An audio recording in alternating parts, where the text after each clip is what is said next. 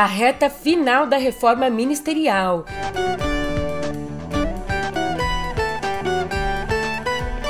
E já na reta, a reforma administrativa.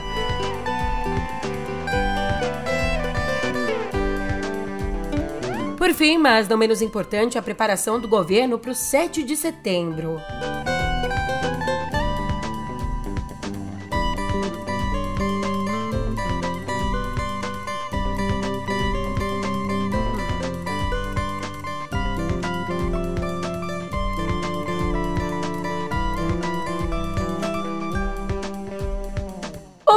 Ótimo dia, uma ótima tarde, uma ótima noite para você eu sou a Julia Keck e vem cá, como é que você tá, hein?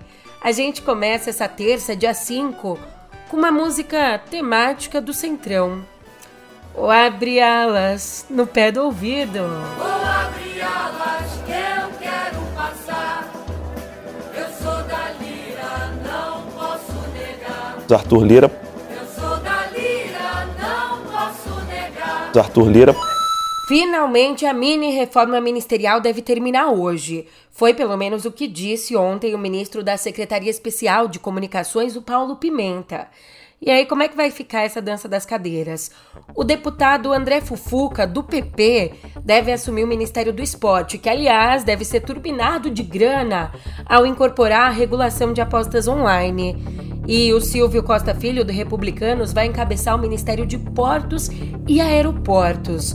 Mas para bater o martelo e oficializar o embarque do Centrão no governo, o Lula ainda precisa conversar com o vice-presidente, o Geraldo Alckmin, sobre o futuro que o partido dele, o PSB, vai ter no governo. Isso, né, porque para dar lugar ao Costa Filho, o atual ministro de Portos e Aeroportos, o Márcio França, do PSB, vai ter que ser acomodado em outra pasta.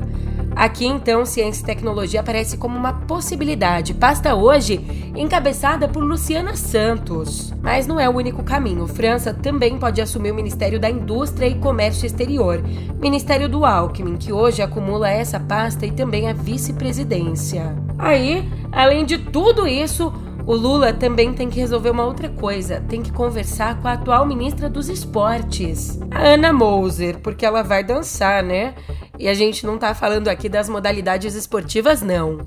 Um outro ponto, você lembra que para resolver essa falta de lugar para o Centrão, o Lula anunciou na semana passada o Ministério de Micro e Pequena Empresa? Acontece que o Centrão nem ligou, não quis saber desse ministério e por isso a falta de interesse deve fazer com que essa pasta fique no papel. E chama os irmãos à obra porque outra reforma deve começar a andar a administrativa. Ele é trabalhador e confiável, forte. Ele é. Arthur Lira. Oi. Bom, na verdade, são dois. Arthur Lira. E juntos eles serão a combinação perfeita. Fazem tudo que o seu marido não faz. I'll find the perfect property. I'll fix it and I'll finish it. Arrumam a casa. Somos os irmãos à obra.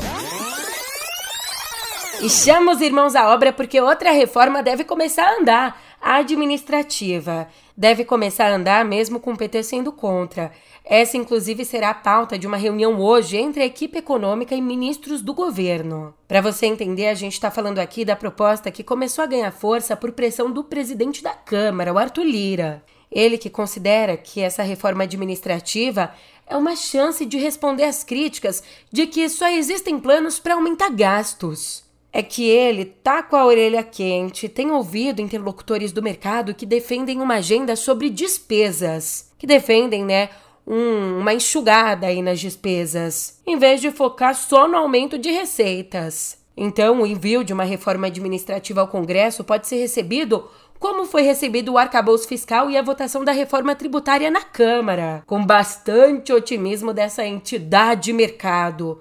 Mas, ao mesmo tempo, o governo está temendo que o Lira resgate a proposta de reforma preparada pelo ex-ministro da Economia, o Paulo Guedes, proposta que foi enviada ao Congresso no governo Bolsonaro. Daí você sabe que não tem coisa boa, né, que vai sair não. Agora, em reação à resolução do PT aprovada na semana passada, que permite aliança com qualquer partido que apoie Lula, inclusive o PL do Jair Bolsonaro. Sobre isso, o presidente do PL, o Valdemar Costa Neto, desmentiu essa possibilidade, dizendo, abre aspas, que fique bem claro, não existe nenhuma hipótese de coligação com o PT. Somos oposição e assim seguiremos. Fecha aspas. Mas, né, já que a gente esbarrou o olho na galera do último governo, a BIM tá atenta e vai atuar para identificar eventuais ameaças que possam colocar em risco as celebrações do 7 de setembro. Vai atuar, inclusive, acionando uma central de monitoramento para reunir informações e repassá-las a outros órgãos de segurança. É que você sabe que o nosso histórico tá puxado, né? Exatamente aí por conta do 8 de janeiro, o fantasma que ainda assusta a democracia, o exército e a polícia militar estão em alerta para a movimentação de bolsonaristas, sendo que a inteligência militar identificou até agora uma divisão entre os apoiadores de Bolsonaro. Um grupo defende a ida ao desfile que vai acontecer em Brasília para vaiar o Lula e as Forças Armadas porque elas não embarcaram no golpe. Vê se tem cabimento.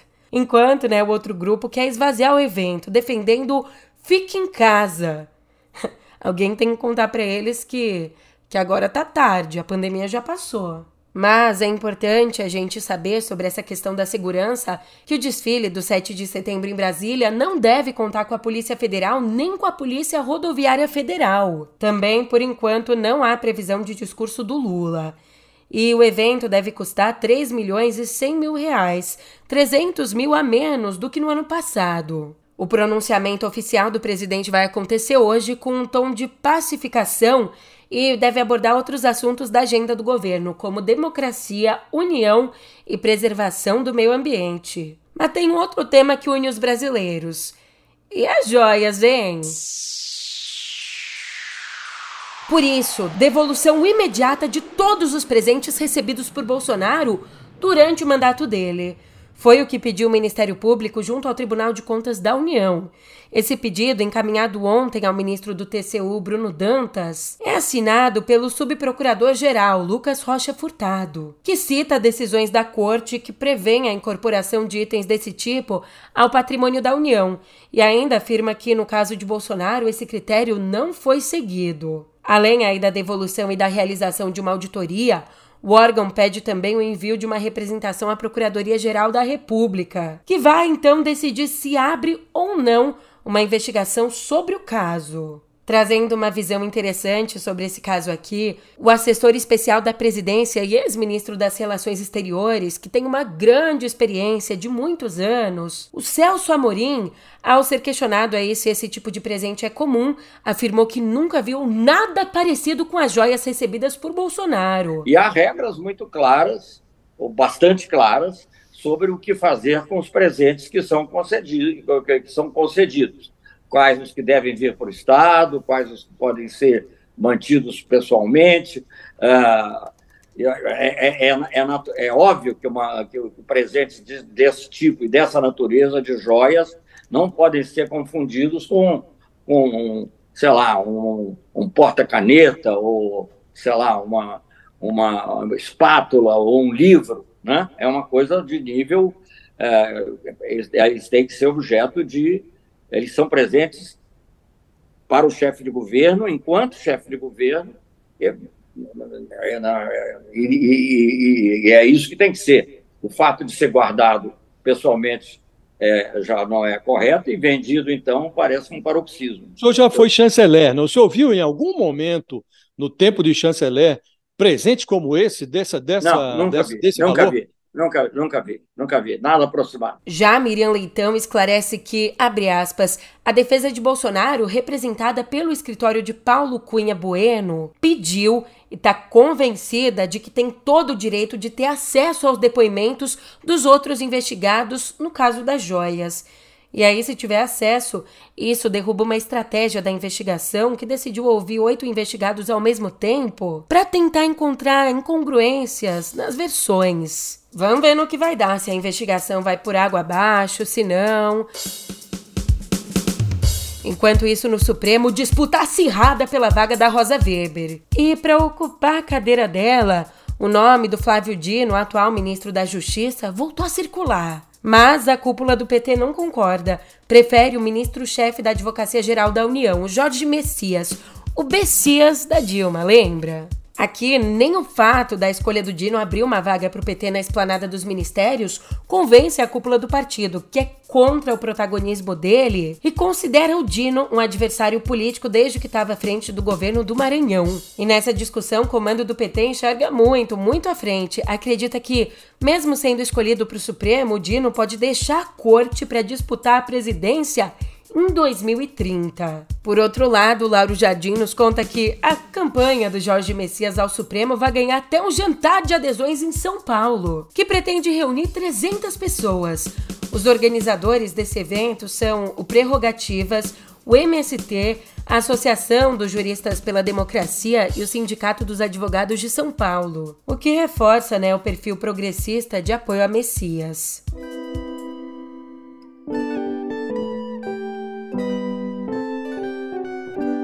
As chuvas castigaram o Rio Grande do Sul, deixando até a tarde de ontem quatro mortos e 353 desalojados. Duas pessoas morreram em Ibiraiaras depois de serem arrastadas pela correnteza dentro de um veículo. E o mesmo aconteceu com um homem em Mato Castelhano. Já em Passo Fundo, um homem não resistiu a uma descarga elétrica. Essa cidade, aliás, Passo Fundo, foi uma das mais afetadas, registrando o maior número de desalojados, com 131 pessoas, seguida então por Nova Bassano, com 90 pessoas, Casca, que somou 75 pessoas, e São Jorge, que deixou 40 desalojados. Um outro assunto difícil por aqui. A Secretaria de Segurança Pública da Bahia informou ontem que três homens estão presos por envolvimento no assassinato da Yalorixá Bernadette Pacífico. Ela que foi morta a tiros no último dia 17 na região metropolitana de Salvador. Mas a gente ainda não sabe muita coisa porque, para não atrapalhar as investigações que seguem em sigilo, a motivação do crime ainda não pode ser revelada. Mas, de acordo com a secretaria, esses três presos que não tiveram tiveram as identidades divulgadas têm participações diferentes na morte da líder quilombola. E um quarto suspeito ainda está sendo procurado pela polícia.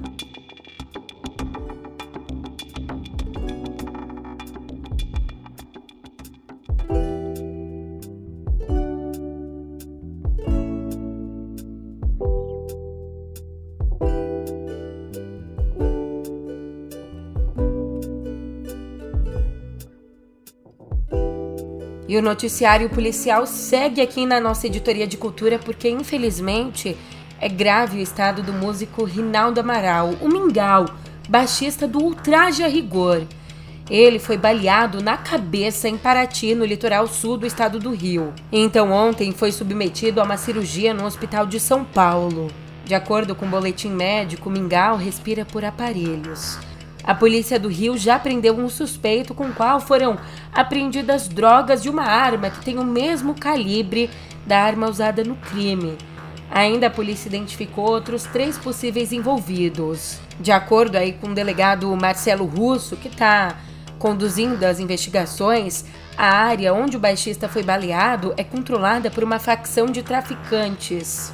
E a gente sai do Brasil, mas não melhora. Dos Estados Unidos vem uma outra notícia complicada. Morreu lá, aos 56 anos, Steve Harwell, o ex-vocalista da banda Smash Mouth, responsável pelo sucesso All Star de 1999. Somebody once told me the world is gonna roll me. I ain't the sharpest tool in the shed. Ele que inclusive deixou o grupo em 2021 por conta em grande parte dos problemas de saúde. De acordo com o empresário, o cantor morreu por insuficiência hepática.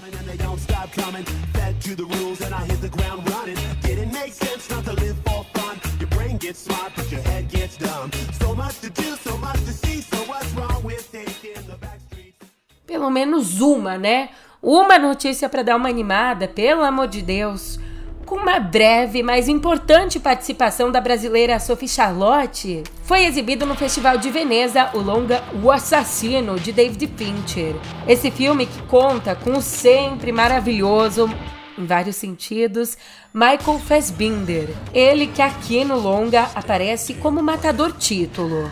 Discutindo aí a natureza do mal sem glamorizá-la, o longa mostra um homem que é meio monocórdico, meio blazer, frio, tenta o tempo todo se convencer de que não é uma pessoa má, mesmo que a violência que ele pratica cotidianamente mostre o contrário. Esse filmaço, O Assassino, chega aos cinemas brasileiros em outubro.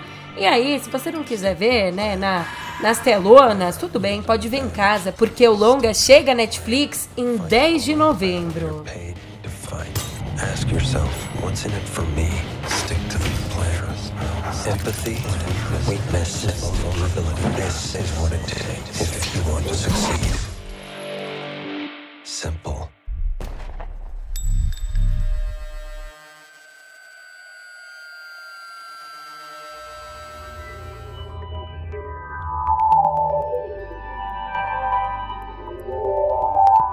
Prestes a lançar o novo iPhone 15, na semana que vem a Apple vai mudar a entrada do carregador do iPhone de Lightning para USB-C. Sabe a entrada USB comum?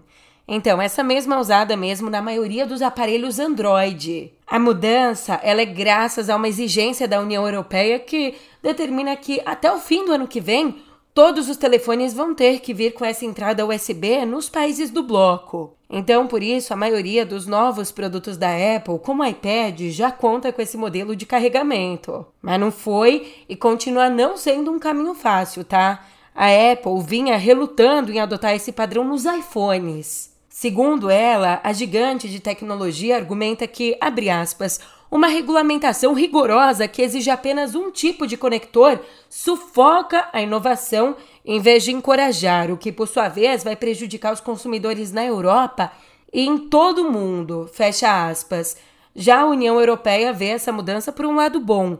Estima que ela vai poupar aos consumidores até 250 milhões de euros por ano em compras desnecessárias de carregadores e estima também que esse, essa mudança vai reduzir 11 mil toneladas de resíduos por ano. Agora, se a gente fizer essa conta aqui no Brasil de quanto vai ser poupado, só eu vou poupar uma grana, viu? Deixando de comprar carregador, porque, meu Deus! Agora, o X, o antigo Twitter, vai usar as mensagens publicadas na plataforma para treinar os modelos de inteligência artificial de uma nova empresa do Elon Musk, a XAI. Essa novidade ela aparece nas alterações feitas ali nos termos de privacidade do X. Aonde, Julia? Se você pegar para ler, bem ali, o item 2.1 da nova política aborda o uso de informações para oferecer e operar produtos e serviços na plataforma de mídia social. Então, né, com o registro das postagens desse, dessa plataforma, que é o antigo Twitter, a XAI consegue acessar um vasto conteúdo para treinar a inteligência artificial. E não é coisa da nossa cabeça, não, tá? Essa mudança foi confirmada pelo próprio Musk.